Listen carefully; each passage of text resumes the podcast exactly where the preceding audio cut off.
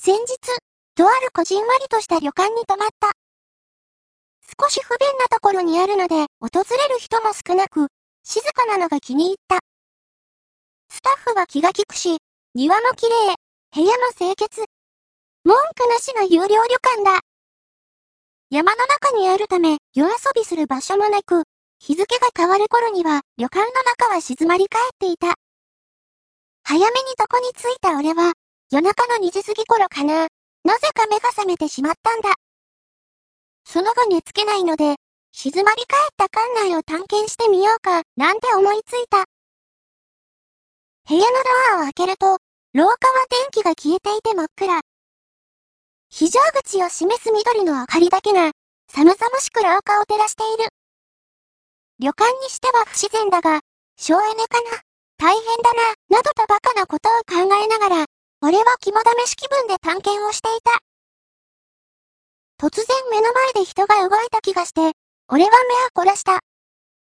窓から入ってくる月明かりの中、客室のドアの前で何かをしている旅館スタッフのおっさんがぼんやりと見えた。カチャカチャという小さな金属音が聞こえたので、まさか盗みに入るつもりかと思い、俺は隠れて様子を伺っていた。だが彼は、ドアを開けようとしていたのではなかった。ドアに南京錠をかけていたのだ。俺はまずいものを見た気がして、物陰に身を潜めてじっとしていた。鍵をかけ終わったのか、おっさんがこちらに歩いてくる。この先にあるのは俺の部屋だ。彼は俺を閉じ込めるつもりなんだ。体がこわばった。何かわからんが危険だ。絶対に見つかってはいけない。そう思って必死で息を殺していたが、俺の横を通り過ぎた時、おっさんはあっさり俺を見つけてしまった。おっさんはひどく狼狽しながら腕時計を見て、仕方ないな、一緒に来てください、と言って、俺を無理やり立たせて、どこかに引っ張っていこうとした。逃げようにも、すぐに何人ものスタッフが来て、俺を取り囲み、その中の一人が持っていたバカでかいチャックマンみたいのを向けながら、無事でいたければ、絶対に声を上げないでください、というので、俺はおとなしく彼らについていくしかなかった。連行されたのは宴会場だった。電気の消えた暗い旅館の中で、そこだけは電気が全部ついていて明るかった。旅館の人や地元住民っぽい大人がたくさんいて、さらにテーブルの上には郷土料理みたいのがたくさん並んでいて、いつでも宴会が始められるようにスタンバイしてあった。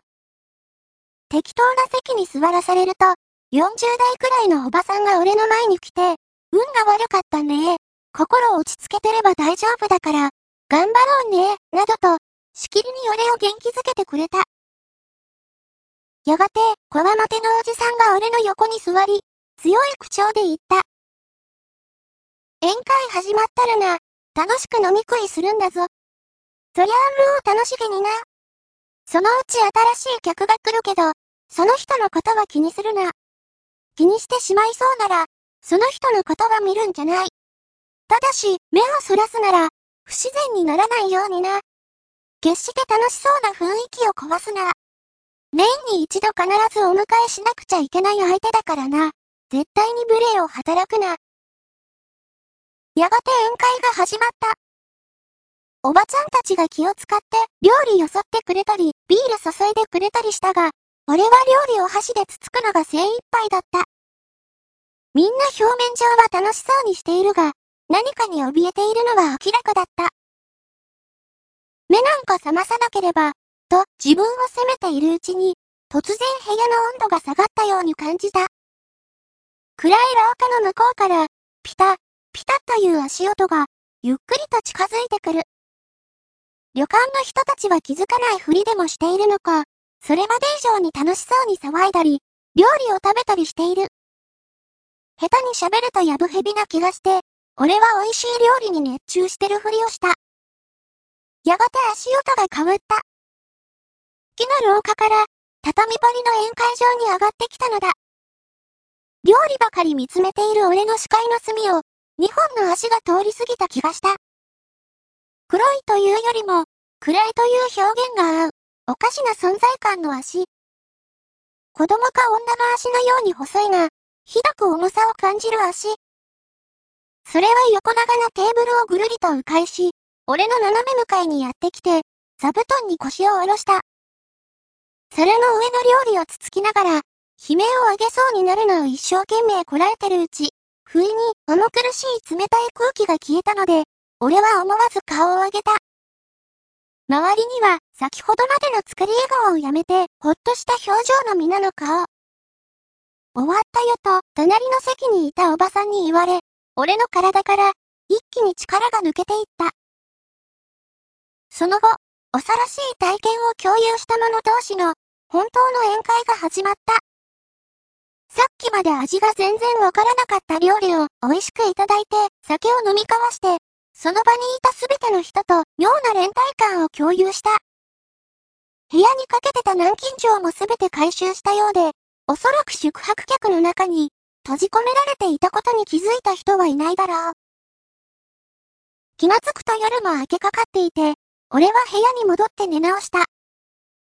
目が覚めた時にはもう日は高く登っていて、部屋の外はなんてことない普通の旅館に戻ってた。予定時間よりも少し遅れてチェックアウトしたが、あんたはもう仲間だよ。またいつでも来てね、と、旅館の人が総出で見送ってくれた。みんな名残惜しそうにしてくれたし、俺もこの人たちと離れるのは悲しかった。もう彼らは俺の友人になっていた。あの出来事のせいで、すごく強い絆が生まれたのがわかるんだ。ただ、そうであっても、俺があの旅館に行くことはもう二度とないだろう。